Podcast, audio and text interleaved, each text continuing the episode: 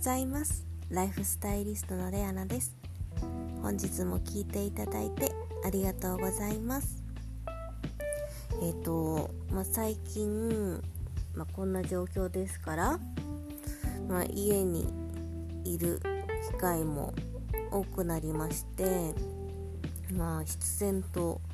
まあ、運動する量が減ってしまいました、まあ、以前から、運動はちょこちょこしてたんですけどやはりあの寒い時期でしたので少し運動すること自体も少なくそしてさらに家にいることが増えさらに運動が少なくなっていました。で、まあ、ちょっとずつ、まあ、暖かくなってきたのと、まあ、前にも体を動かしていなかったものですから気づいたらですねちょっと体自体が硬くなってきてしまっていたのとやはり血流が良くなくなってきたようでなかなかこう体質改善をしていた私ですらちょっと冷えやすくなっていました。なので、まあ、ちょっとずつ暖かくなってきたのと、まあ、完全にではないですけど、まあ、マスクしたり予防して、まあ、あと人がいない時間であれば、まあ、歩いてもいいかなと思って、まあ、ちょっと危ないですけどね。あのまだ朝も夜も暗いのでまあ人がいないであろう夜の時間とあとまあ早起きは早起きなので朝早く起きて、えー、と1時間ぐらいマスクをしながら歩いています。で、まあ、その時に私、まあ、ラジオを聴きながら歩くんですけど、まあ、ある方のラジオ好きで、まあ、結構聞いてるんですけど、まあね、リスナーさんもうこんな状況ですからその方にいろいろメッセージを送られていて、まあ、その方があの選んだハガキの中で、えーとまあ、自分のことのリスナーさんが、まあ、自分のことをあまり好きじゃないんだけどどうしたら好きになれますかっていうことをねおっしゃっていてで、ま、そのパーソナルパーソナリティの方が、まあ、自分を好きになるのは結構簡単だよっていうことをおっしゃってて、まあ、自分のその思ってることとかをどんどん発していった方がいいっていうことをおっしゃってました。でもそれ私聞いた時に、まあ、確かにそうだなと思ってやはり人ってこう何も言わなくても分かるだろうってことはやっぱりないわけでまあ、何も言わないで分かってもらおうっていうのはやっぱり甘えなんですよね。なのでやっぱり自分が思ってることっていうのはやっぱり言った方が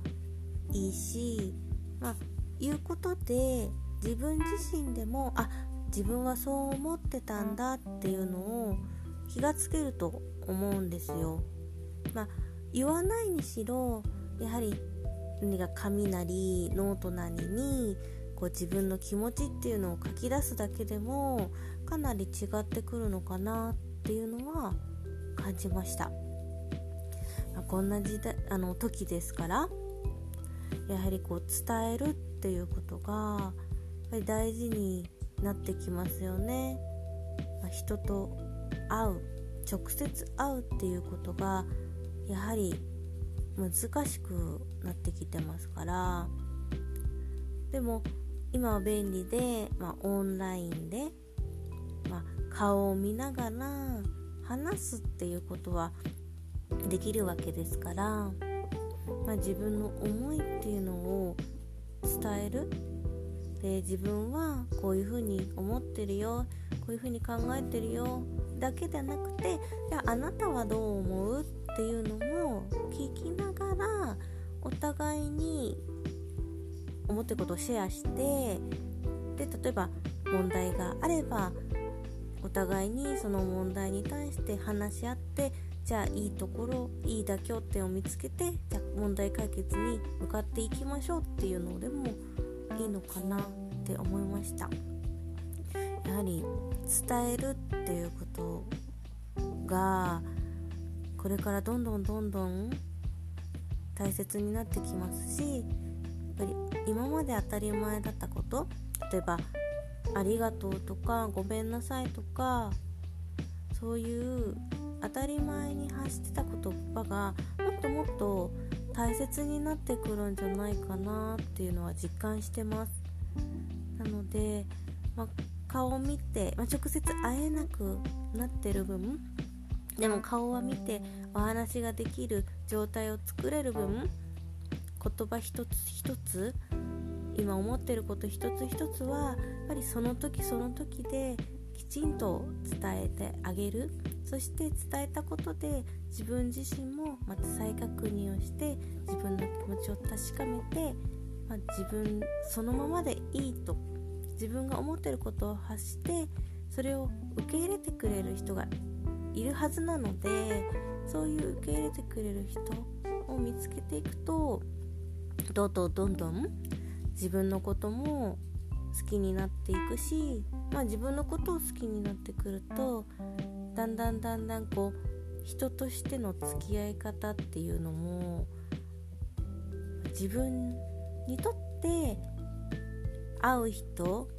自分にとって心地いい人っていうのも見つけやすくなってくるんじゃないかなと感じています。なので皆さんもまあね話す機会